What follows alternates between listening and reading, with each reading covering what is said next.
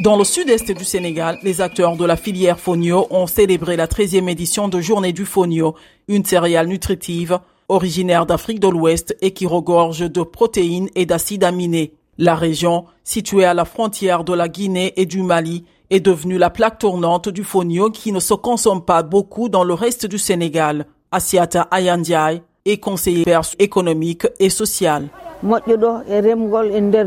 L'objectif de cette journée est de sensibiliser les populations aux bienfaits du fonio et d'inciter les Sénégalais à l'adopter dans leur alimentation. Le fonio est sans gluten, riche en fer et pousse facilement sans pesticides ni engrais chimiques. Plus important encore, cette céréale résiste à la sécheresse et prospère sur les sols pauvres. Asiata Ayandiaï. Le fonio ne subit pas les variations climatiques. On n'a jamais peur de la sécheresse ou des inondations. On peut toujours compter sur le fonio.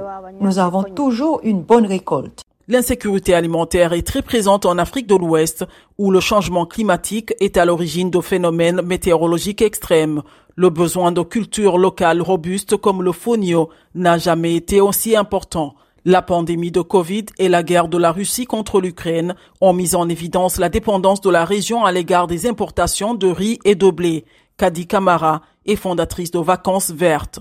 C'est le moment de penser à comment faire pour stocker des réserves pour l'Afrique, particulièrement pour le Sénégal. Car si on ne le fait pas, d'ici une décennie ou deux décennies, mais je vous assure que la famine va miner toute l'Afrique.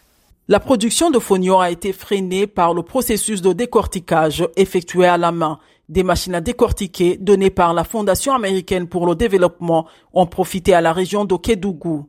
Keba Kari est responsable de la transformation du fonio.